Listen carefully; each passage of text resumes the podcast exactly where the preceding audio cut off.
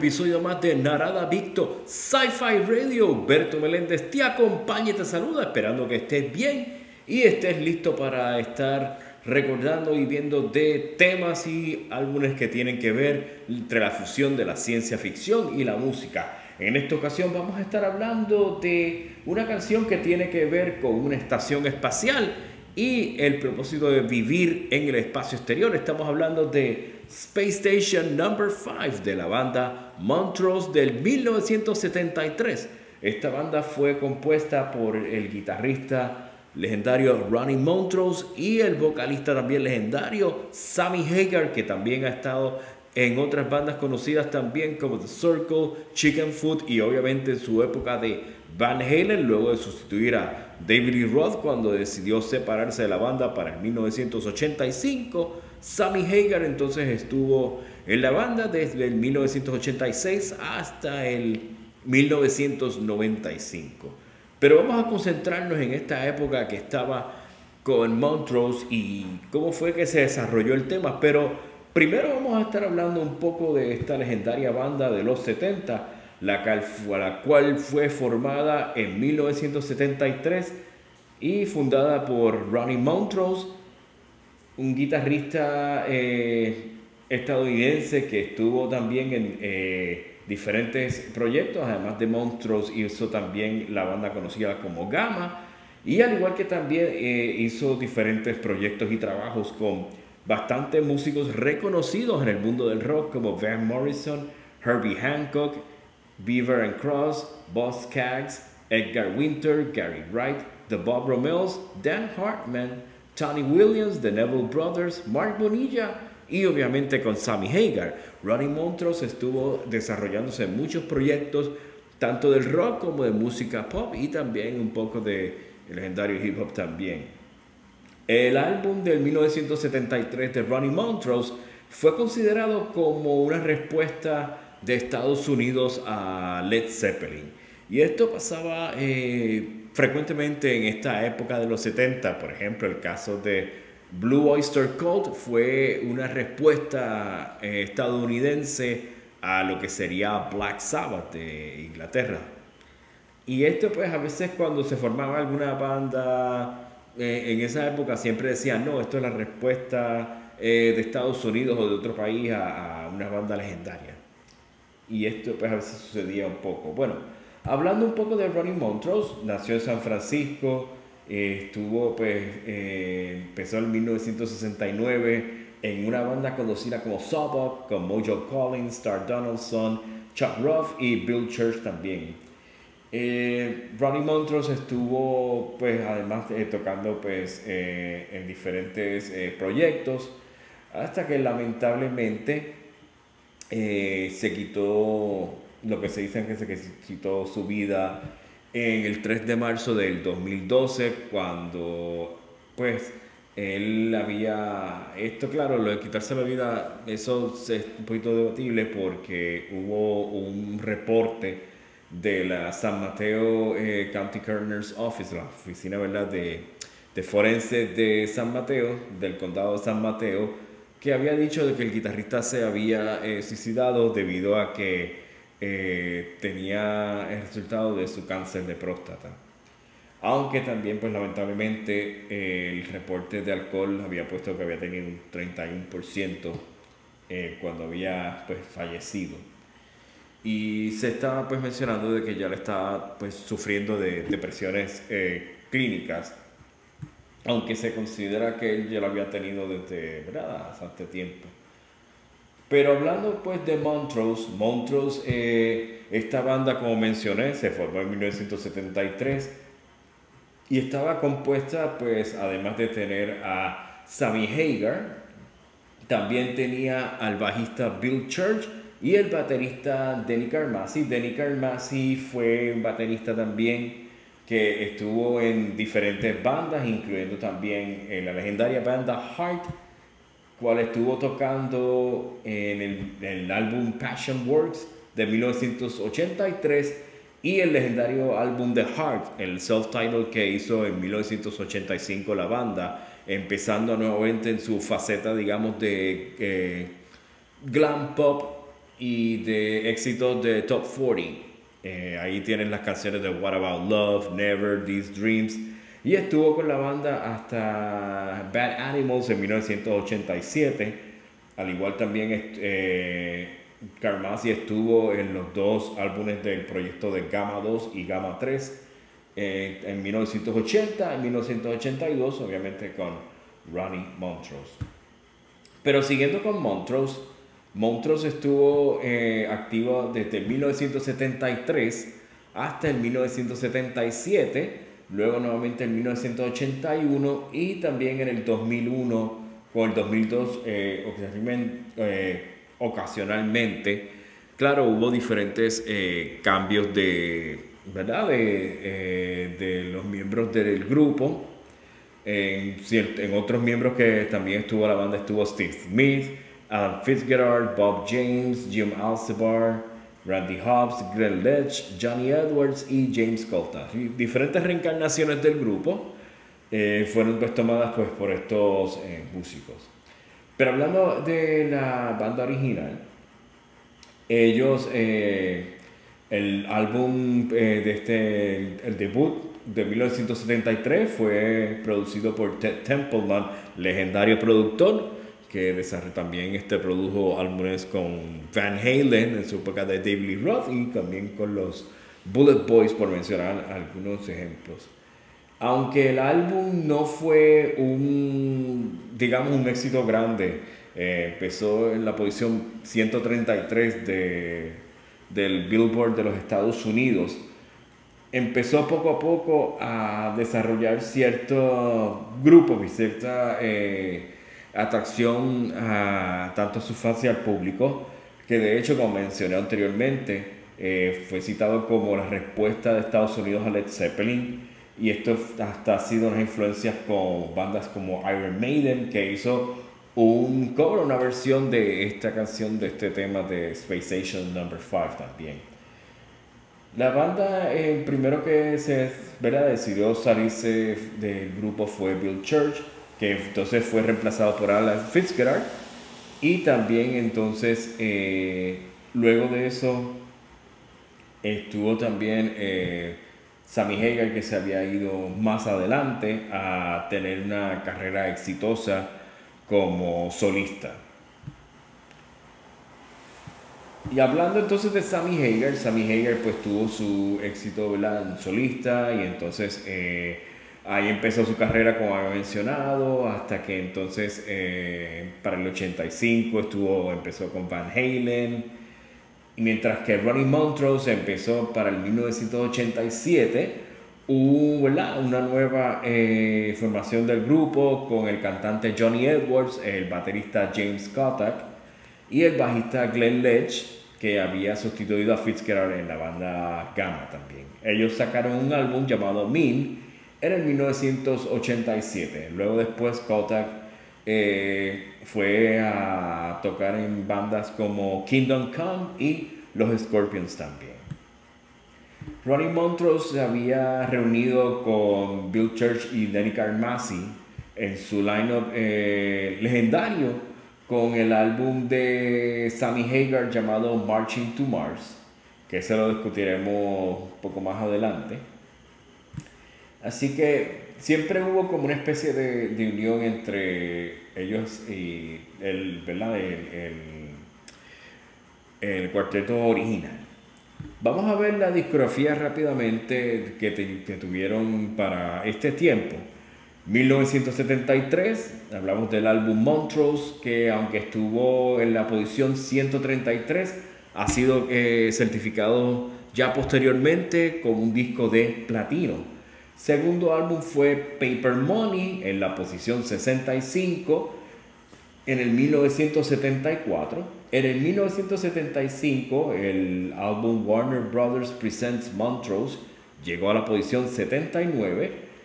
El álbum Jump On It, que fue en el 1976, llegó a la posición 118, ya entonces siendo pues la última eh, eh, etapa en, del grupo el último álbum que habían hecho al momento, hasta posteriormente Sammy Hagar cuando hizo Marching to Mars.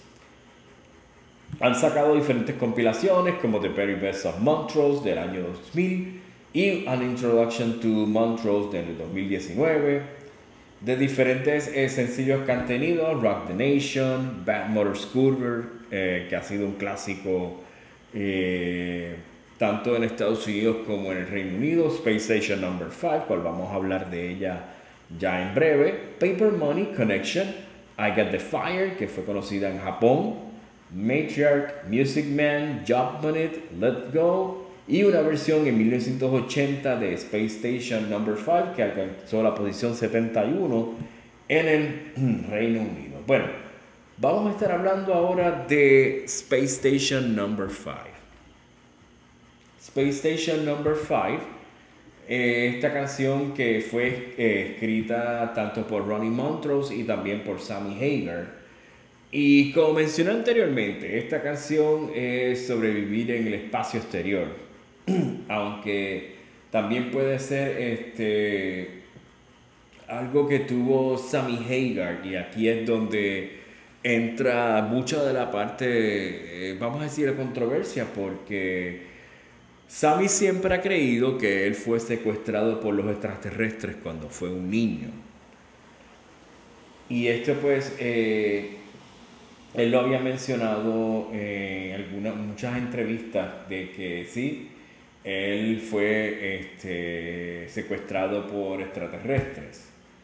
Según él pone en su libro de autobiografía del 2012 titulada Red, él también ha dicho de que en un momento de su vida, él fue que estuvo secuestrado eh, por extraterrestre. Él dice que como si hubiera sido programado, como si lo pusieran eh, puesto su cabeza hacia un lugar montañoso llamado Low Creek.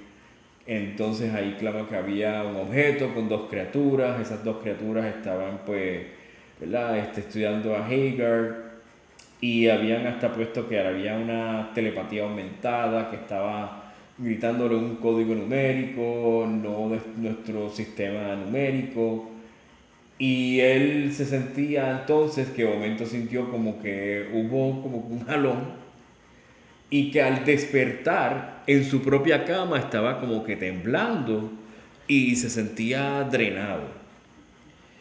Y él siempre, eh, de hecho, esto hizo de que entonces Sammy Hagar se convirtiera en un astrónomo junior cuando era niño y creyó también en todo esto los extraterrestres. Y él, pues, no piensa de que ellos este, hicieron algo especial hacia él, pero ellos querían explorar su cerebro para ver entonces todas las cosas que él sabía y que toda esta experiencia se expandió según la mente de, de Sammy Hagar. Esto pues lo que ha mencionado de, de secuestros de, de extraterrestres, eh, según Sammy Hagar. Lo más que yo puedo mencionar eh, sobre eso, él no ha sido el único que ha sido este, secuestrado por extraterrestres. En un momento, Ace Frehley, guitarrista, legendario guitarrista de la banda Kiss, en un momento también él dejó saber de que él también fue secuestrado por extraterrestres. En mi opinión, no te voy a decirle que si esto es cierto o no. Estas son cosas que yo, pues, eh, encuentro debatibles. Yo sí creo que hay vida eh, fuera de, ¿verdad? de nuestro universo, nuestro sistema solar.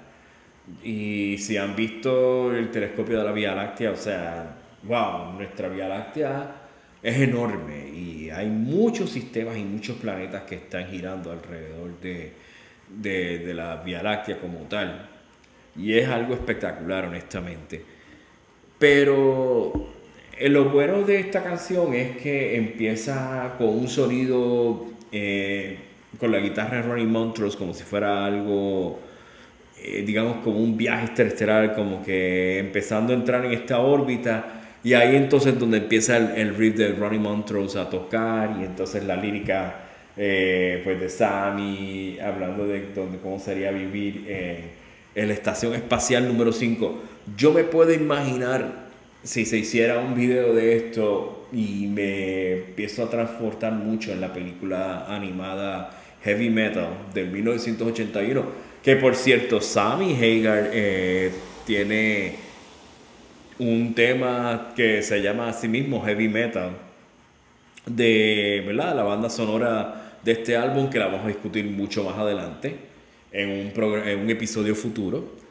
Pero siempre me he imaginado una estación espacial número 5 que está orbitando en una diferente constelación donde eh, vamos a decir que muchas naves intergalácticas paran, ya sea para eh, echarle combustible a su nave o coger algo o digamos estar este eh, estar en contacto pues con, con alguna especie o pernoctar bueno yo me estoy imaginando esto de diferentes películas eh, que han sacado de ciencia ficción, utilizar esa estación espacial, ya sea como un sitio donde puedan eh, muchos de estos eh, viajeros del espacio poder descansar, poder tener sus refrigerios, poder tener su tipo de atención necesaria.